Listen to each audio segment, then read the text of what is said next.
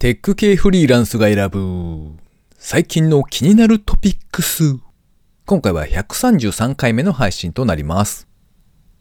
老眼になってからというものをスマホのカメラが拡大鏡として使えて便利です。特に洗濯物がドライかどうかを見るときにはね。ちっちゃすぎるわ、あのアイコン。この番組ではフリーランスのエンジニアである私ですが最近気になったニュースや記事をサクッと短く紹介しております。IT 関連をメインにですね、ガジェットだったり新サービスの紹介だったり気になったものを好き勝手にチョイスしております。ご意見、ご感想などありましたら、ハッシュタグ、カタカナでテクフリでツイートいただけたらありがたいです。今回も記事を3つほど紹介させていただきたいと思います。では1つ目ですね。カーシェアエニカ、マイカーリース、ソンポデノールがオーナー定額支援プログラム開始。ビジネスインスピレーションメディアアンプのサイトで掲載されていた記事ですね。DNA 損保モビリティが提供するカーシェアサービスエニカと、それから DNA 損保カーライフが提供するマイカーリースサービス、損保デノールですね。損保は SOMPO で、デノールはですね、ひらがなでで、ノールは車に乗るのノールですね。は、エニカオーナー定額支援プログラムのオーナー募集を8月25日より開始すると発表。エニカというものがですね、自分の車をカーシェアして、その対価をいただけるという仕組みですね。カーシェアリングの仕組みですね。で、一方で、ソンポデノールは、車を購入するときに利用するマイカーリースの仕組みですね。まあ、言ってしまえば車のサブスクリプションというふうにも言えるかもしれません。で、この2つのサービスが一緒になってですね、オーナー定額支援プログラムというのを提供を開始したというのが今回の記事なんですが、これのうまいところがですね、サブスクした車をカーシェアリングの車としてそのまま提供するっていう荒技を実行できるんですね。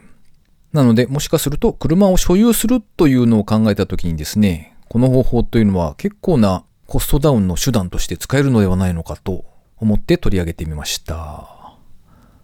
昔ですね、とある建築の会社の社長さんがいらっしゃいまして、で、その方がやっていたサービスというのがですね、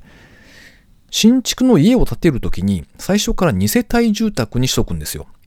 で、片方はもう花からですね、賃貸住宅っていう風にするということでもう建てる。で、そうしますと、まあ、当然最初お金すごいかかるんですけれども、月々の家賃をもらいながら住宅ローンを返していくということができるんですね。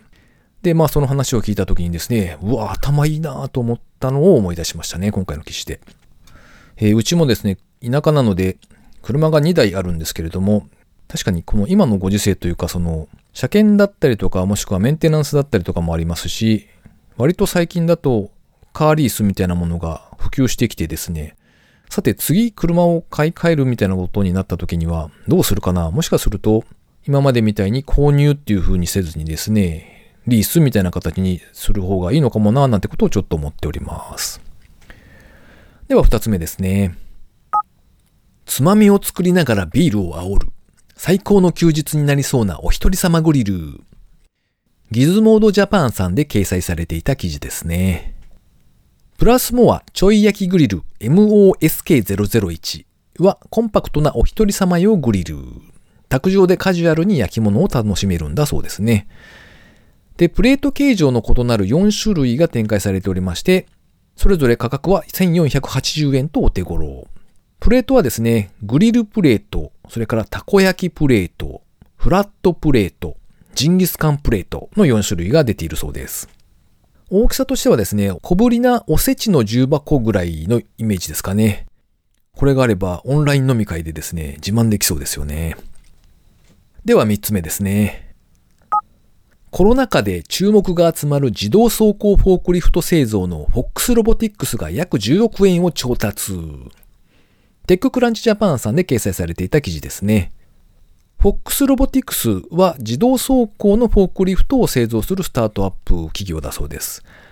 でオースティンを拠点とする同社は8月の下旬にシリーズ A で900万ドル、約10億円を調達したと発表。CEO が語るにはですね、倉庫オートメーションの未来は数億ドル、数百億円もかかる固定されたコンベヤーシステムではない低コストでフレキシブルに素早く導入できるモバイルロボットだということだそうですね。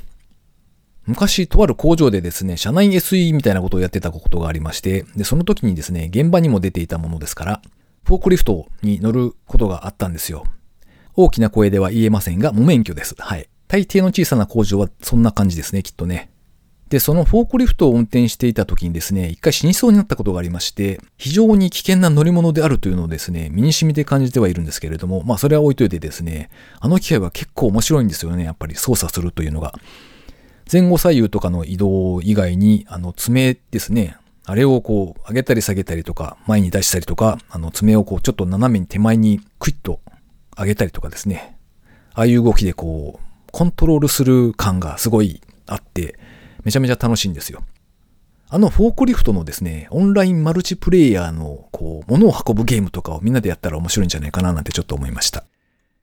ということで、今回紹介する記事は以上となります。えー、最後にですね、近況なんぞをブツブツと話しておりますけれども、えー、最近ですね、オンラインの朝活黙々会というやつに参加しておりますね。6時半にスタートしまして、で、ディスコードなんですけれども、そこに集まりまして、まあ、数名ぐらいですね、大体いつもいらっしゃるのが。で、今日何をやるか、みたいなことを宣言して、えー、その後は一時退出ですね。で、黙々と自分の、これをやるのだというやつをですね、黙々と作業しまして、その後8時15分に戻ってきて、各自進捗報告ですね。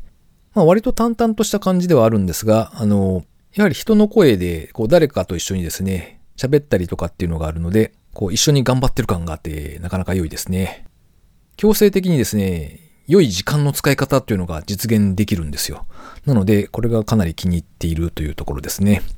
えー、ご興味のある方はですね、朝活新宿黙々会っていうキーワードで検索してみてください。多分コンパスのサイトが出てくるかと思うので、平日は多分毎日開催されていると思います。この番組へのご意見ご感想など絶賛募集中です。ツイッターにてハッシュタグカタカナでテクフリをつけてつぶやいていただくか、ショーノートのリンクからですね、投稿フォームにてメッセージをお送りいただけたらありがたいです。スマホ用にポッドキャスト専用の無料アプリがありますので、そちらで登録とかですね、購読とかしておいていただくと、毎回自動的に配信されるようになって便利です。いや、なんかあっという間にこうギュッと温度が下がったような気がするんですけど、気のせいでしょうか？なんとなく過ごしやすくなったというか、まあ、ここ最近何日かはエアコンなしで過ごせているというか、まあ汗かくんですけどね。エアコンでこうなんかちょっと肌が寒いっていう感じよりはちょっと我慢して汗が出てるみたいな方が体には良さそうだなと思ってそちらを選ぶようにはしているんですが、とはいえたまになんか激しい雨になったりして窓も閉めなくちゃいけなくって、結局エアコンサイドポチッと押したりとか、そんな最近でございますね。というわけで今回も最後までお聴きいただきありがとうございました。それではまた。